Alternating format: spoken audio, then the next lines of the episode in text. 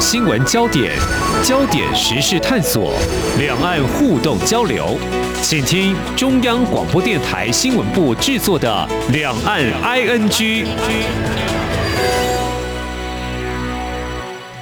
各位听众您好，我是黄丽杰，今天是二零二一年四月十二号星期一，欢迎收听每周一到周五的《两岸 ING》节目。三十分钟为您掌握两岸焦点新闻时事。我们先来关心今天有哪些重点新闻。焦点扫描。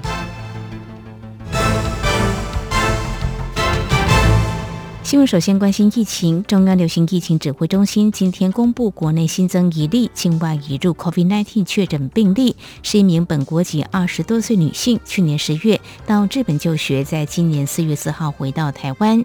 根据指挥中心统计，截至目前，国内累计一千零五十八例确诊。而 A Z 疫苗从今天起开放第二三类对象接种，包括中央及地方政府重要官员、边境管制第一线工作人员、国际航空机组员、国际商船船员、防疫车队驾驶、防疫旅宿第一线人员等十二点五万名高接触风险工作者都被纳入，加上第一类人员，一共有六十一点三万人都可以施打。而在 A G 疫苗今天扩大开放施打之后，外界也开始期待自费接种何时上路。中央流行疫情指挥中心发言人庄仁祥今天表示，目前还在和医院协调行政措施，并精算收取费用，最快要看指挥官陈时中十四号能不能够宣布。此外，指挥中心也在研议放宽机组员接种疫苗后的检疫规定，以及缩短商务旅客来台的检疫天数。至于台博旅游泡泡首发团四号晚间回到台湾之后，先进行五天加强版自主健康管理，之后九到十一号依规定裁剪 PCR。庄仁祥今天下午表示，一百名旅客的检验结果已经全数出炉，都是阴性。关心中国大陆的疫情，云南省三月底出现 COVID-19 本土疫情，而到九号、十号这两天新增确诊归零。不过昨天再新增两例。此外，昨天中国大陆还新增十四例境外移入确诊病例。而截至昨天为止，中国大陆累计报告确诊病例九万四百二十六例，香港累计确诊一万一千五百八十一例，澳门累计确诊四十九例。新闻焦点：自由亚洲电台报道，中国疾控中心主任高福十号在成都召开的中国全国疫苗与健康大会上指出，中国现有新冠疫苗有缺点，保护效率不高。他分析说，中国目前采用的是传统的灭活疫苗制备方法，但中国应该关注 mRNA 疫苗的核糖核酸检测。目前，西方国家生产的辉瑞和莫德纳疫苗都采用这种技术，保护率超过百分之九十。但高福随后在接受中国官媒环球网采访时，又否认他的说法意味着中国疫苗保护率低。他说，他是在提出一种未来科学思考，也就是通过优化接种程序，采用另外不同技术路线来提高疫苗的保护效率。此外，中国不少地方出现了强制民众接种新冠疫苗的现象。中国国家卫生健康委员会发言人米峰昨天在新闻发布会上表示，应该纠正这个行为。美国国务卿布林肯十一号接受美国国家广播公司 NBC 节目惠顾新闻界访问时说，中国对于 COVID-19 疫情处理欠缺透明度。未能提供全球卫生专家接触的管道，导致疫情失控，让后果变得更为严重。强调对病毒源头追根究底是至关重要的事。此外，布林肯表示，美国关切中国对台湾与日俱增的侵略性举动。他同时警告中国，任何人意图改变西太平洋现状，都将是严重的错误。相关焦点：美国国务院日前完成内部修订程序后，宣布新的对台交往准则，松绑不合时宜的交往限制，并强烈鼓励政府各相关部门和台湾交往互动。我外交部政务次长田中光今天在立法院外交委员会答询时，对于美方此举表示赞赏与认同。不过，立委质询时关注新准则里不准美方官员参与我美处双十节相关活动规定。外交部司长田光中回应表示，这是奋斗的目标。中国共产党今年七月一号将迎来建党百年纪念日，言论检查也日趋严格。美国之音报道，中共网信办举报中心九号发布讯息表示，网民可以通过举报热线举报其他网民恶意歪曲、诋毁、否定党史、国史、军史、历史虚无主义言论，宣称要在中共成立一百周年之前打击历史虚无主义者，营造建党百年良好舆论氛围。另一方面，香港《星岛日报》今天则是报道，中共今年建党百年之际，官方推出新版《中国共产党简史》作为指定党史学习教材，其中突出习近平执政以来的党史大约占全书四分之一，至于文革则不再单独成章，并淡化了发动者毛泽东的错误。以上就是今天的两岸焦点新闻。稍后焦点探索将带您一起了解美国对于中国大陆采取竞争但不对抗科技战会持续吗？美国会采取哪些策略？而中国大陆已经制定了半导体的发展策略，又会有哪些做法？稍后访问资策会资深产业顾问兼资深研究总监陈子昂解析探讨。明天的历史就是今天的新闻，掌握两岸焦点新闻，就在《两岸 ING》节目。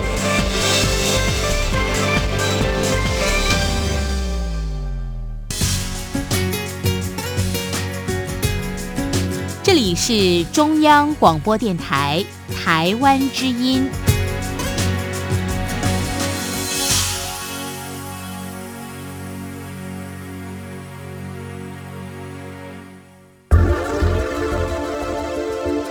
最热门的新闻，最深入的探讨，焦点探索。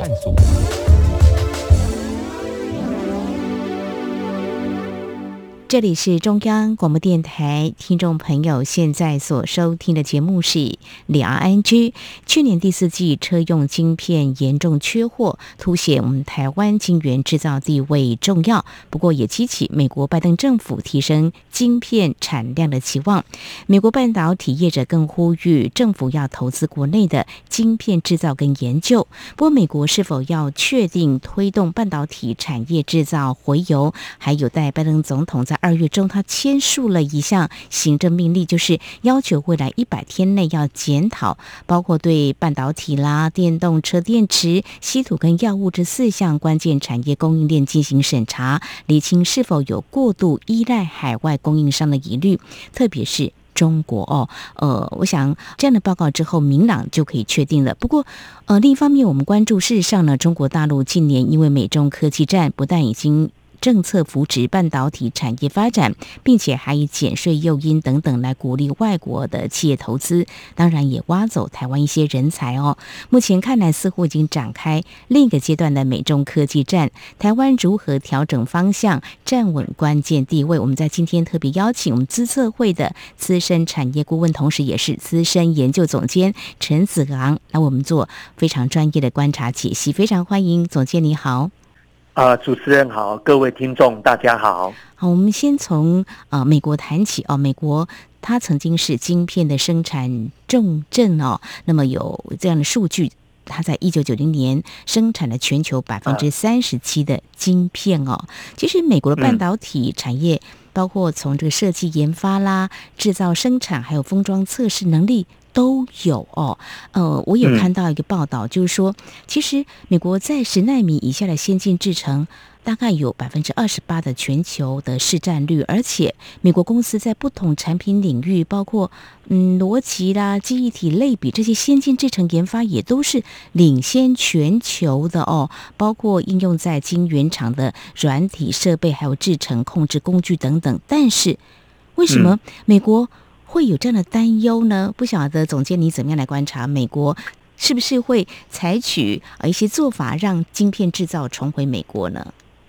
哦，好，呃，就像主持人讲的哈，美国早期是真的从晶圆制造起家的哈，这个叫 IDM IDM 啊，就是刚刚主持人讲的，从上游的 IC 设计、中游的晶圆制造到下游的那个封装测试，整个全包了，这叫 IDM。所以呢，造就了 Intel，甚至很早期的 IBM。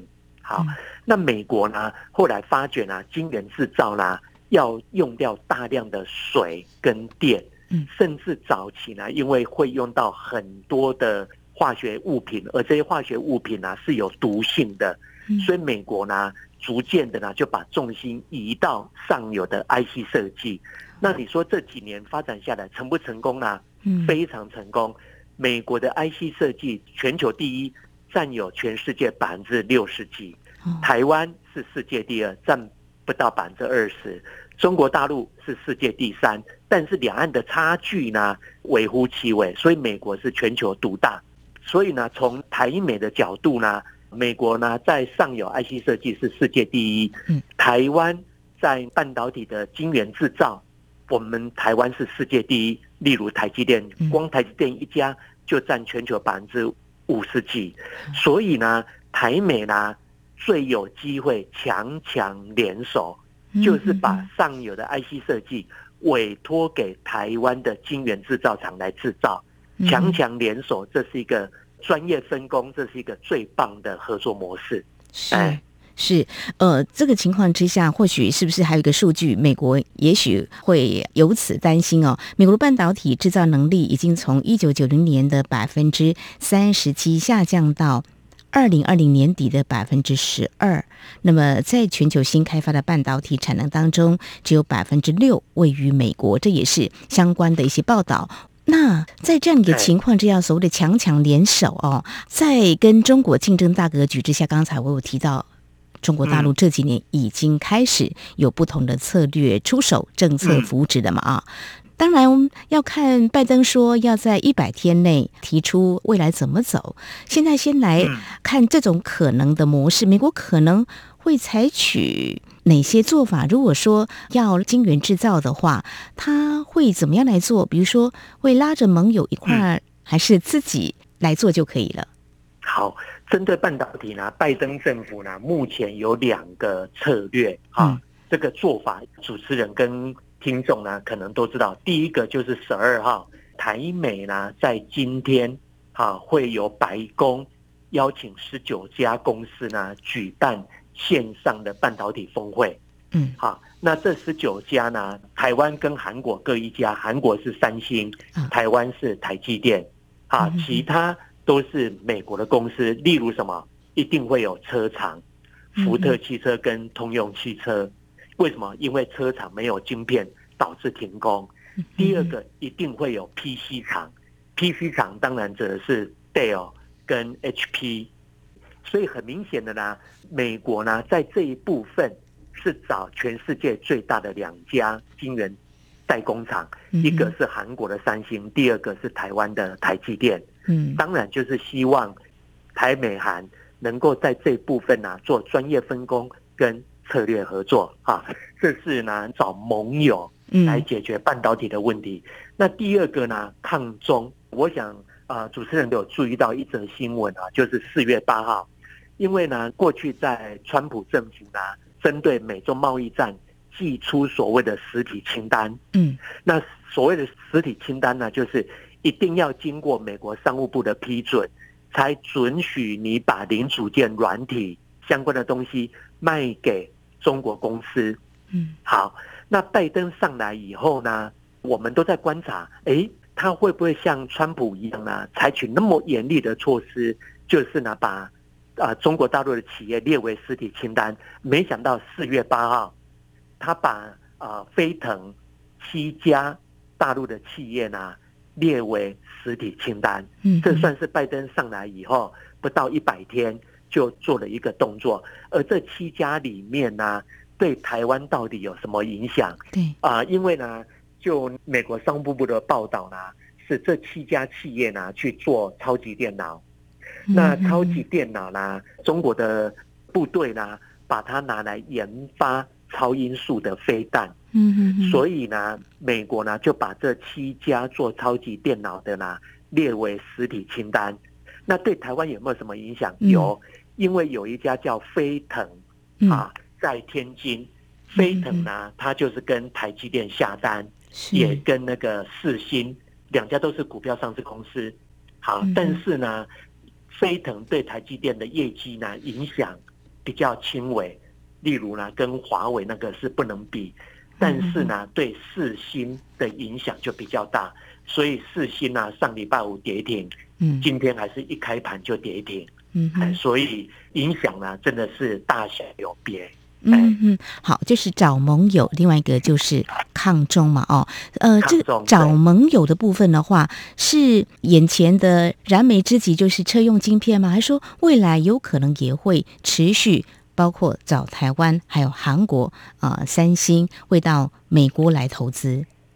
呃，目前会议呢还没开，是，所以呢，他们谈的结果是不是邀请晶圆厂去美国投资呢？这一点不确定。但是三星跟台积电已经陆陆续续扩大在美国的投资规模。是，哎，好，没有错。我想在这个部分的话呢，我们会持续来做一些关注。这是在节目的前半阶段，我们非常感谢我们资策会的资深产业顾问，同时也是资深研究总监陈子刚，先为我们解析哦。美国拜登总统上任之后呢，中美的科技战呢，似乎他也采取了一些做法。那么从车用晶片的需求开始，那么意识到呢。不能够仰赖其他国家，如何来解决？而且在他二月签署了一项行政命令，要求对半导体等等产业供应链进行审查，是不是啊、有过度依赖海外供应商的疑虑？未来会采取什么样的策略呢？那么稍后节目后半阶段，我们就持续刚才总监所提到的，包括台积电还有韩国的三星，也都前往美国投资，相关的后续焦点有哪些关注的地方？我们再请总监进一步的解析。今天的新闻就是明天的历史，探索两岸间的焦点时事，尽在《两岸 ING》节目。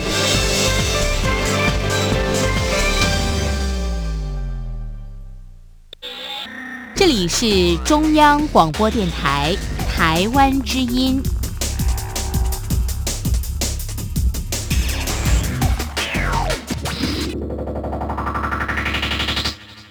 这里是中央广播电台，听众朋友继续收听的节目是两岸居。我们在今天访问的是资策会资深产业顾问兼资深研究总监陈子昂。而持续刚才节目前半阶段我们所探讨的美国的半导体的产业的发展，是不是会有一些调整呢？接下来我们要从这个角度来谈起。刚才总监有点到，就是台积电已经前往美国投资了。事实上，我们也知道，嗯，美国的亚利桑那州过去曾经是半导体制造 IC 设计重镇。那么台积电是在嗯去年决定要在这里投资设厂制造五纳米的晶圆，预计今年就会动工，二零二四年量产。嗯，呃，这个市场有一些观察，就是说，像是设备厂商啊，会不会一起前往投资，也是非常重要的观察指标。总监，为什么这显得很重要呢？哦，好，因为晶圆厂呢最大的投资呢就是设备采购，嗯所以呢，台积电要去那边盖十二寸厂五纳米，他一定要带着设备厂过去。嗯所以我也亲自跟啊、台积电主要往来的设备厂商，包含 Clean Room 就是那个洁净室等等的厂商啊，都有谈过。所以呢，他们是说台积电，你可以把它想象啊，就要像一个那个粽子八丈桃好，啊，台积电八丈桃嗯就会带着很多的设备商，尤其呢是材料商，哦，甚至是那个气体厂，都会入驻在亚利桑那州。哦，真的所以它带动的周边效应、带动的投资规模是蛮大的。哎，嗯嗯嗯。不过也有说，其实投资美国的成本并不低耶，所以设备厂啊或者材料厂这个部分的话，难道台积电可能要担负？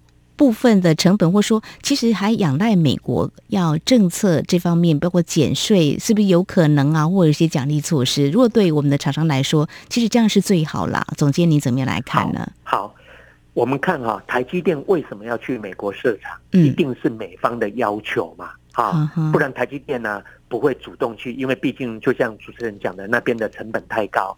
那美方的要求是什么？一定是站在国家安全的考量，嗯例如呢，它的国防晶片、航太的晶片，他觉得这些晶片呢、不方便移到韩国或者移到台湾来生产。嗯所以呢，他当然希望呢说，哎，你要接我的订单，那我为了国家安全，我希望你到我美国来设厂。嗯，好，那因为你的成本比较高，好，所以我给你的利润毛利也会比较高。嗯，这本来就是一笔账，嗯哼，哎，所以台积电呢，他自己会去考量说，哎，首先呢，这个订单够不够持久？第二个，这个量够不够大？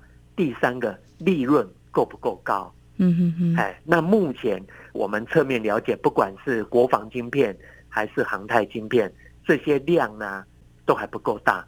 可是呢，如果看未来，假设我们说到了六 G 时代，因为目前是五 G 嘛，六 G 就会用低轨道卫星等等的。那未来这些呢的量是不是能够满足台积电呢在那边的架动率？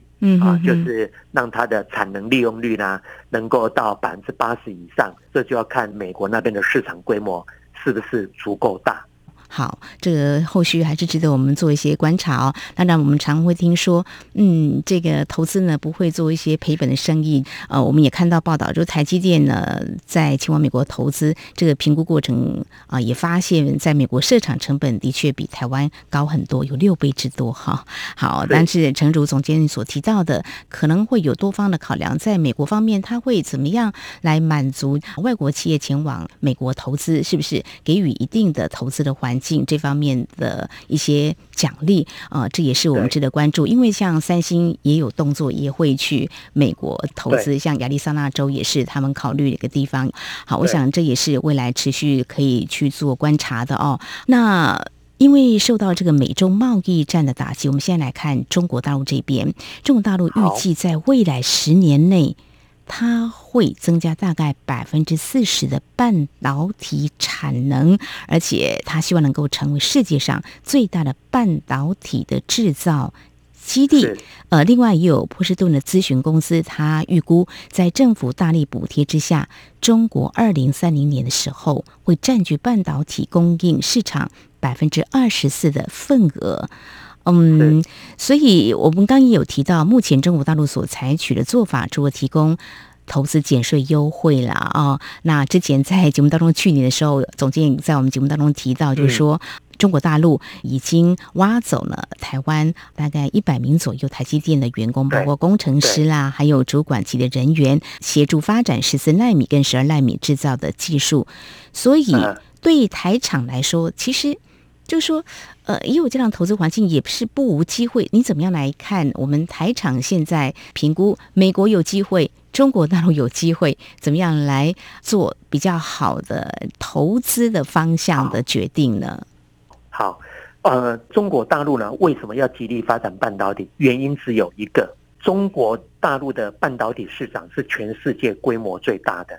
嗯，可是呢，它只有百分之十十几能够自给自足，剩下的百分之八十几全部都要靠进口，所以导致呢，中国大陆呢晶片的进口规模超过了石油跟粮食，嗯。所以呢，中国大陆呢为了满足所谓的在地需求，就是那个进口替代，它一定会极力的发展半导体，但是它吃足了苦头。因为半导体呢，除了不是说啊，我设备买来，人才挖角我就能够做得起来嗯啊。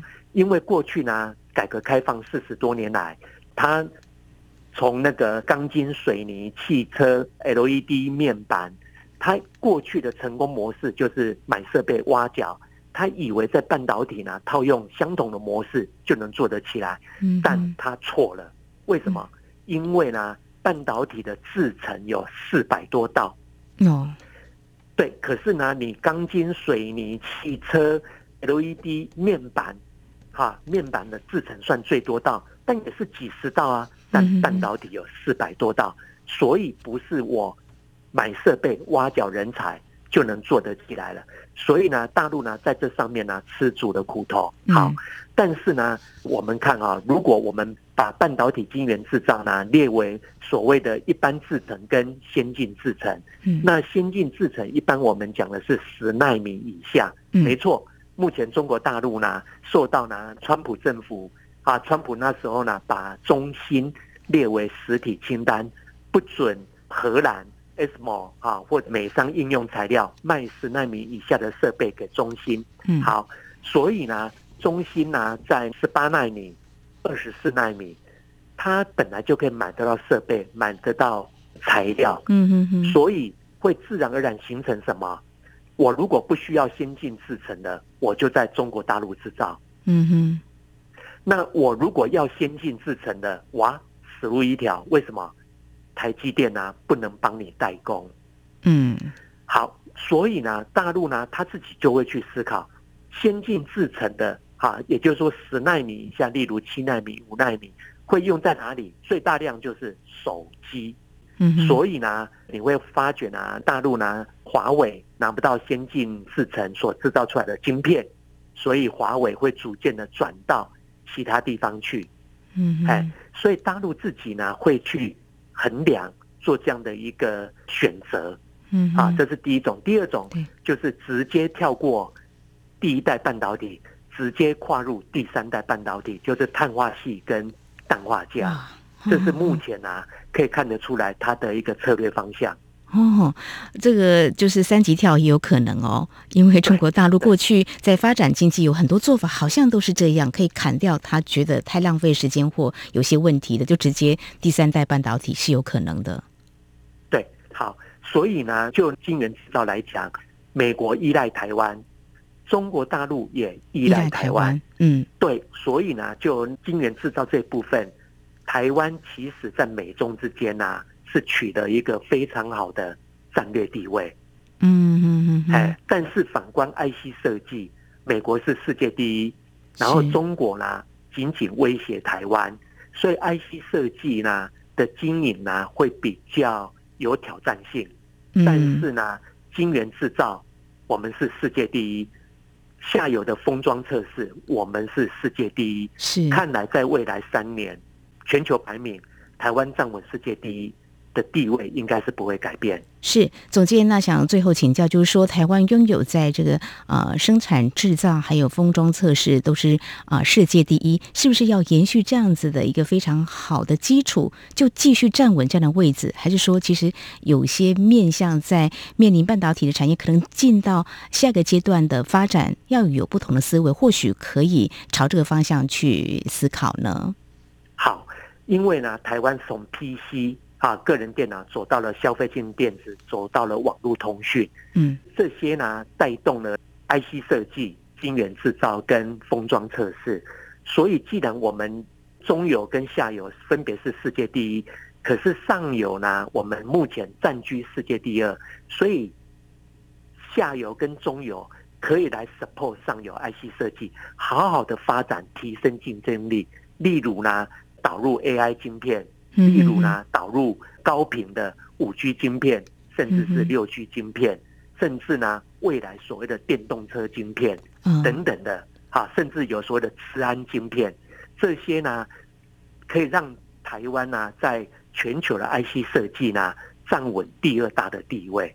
嗯哼哼，还是可以来做一些拉抬，充分利用我们所拥有的一些条件嘛，哦。OK，对，好，非常谢谢我们总监你的建议。我们在今天非常感谢我们资策会资深产业顾问，同时也是资深研究总监陈子昂，从美国检讨半导体产业供应链是否过于依赖台湾等其他国家，而重返晶圆制造可能采取的做法，那么对台厂的牵动影响，还有美中半导体产业之争，那么有哪些观察焦点，提供您非常专业的解析。谢谢总监，谢谢您，谢谢。谢谢主持人，谢谢各位听众的收听。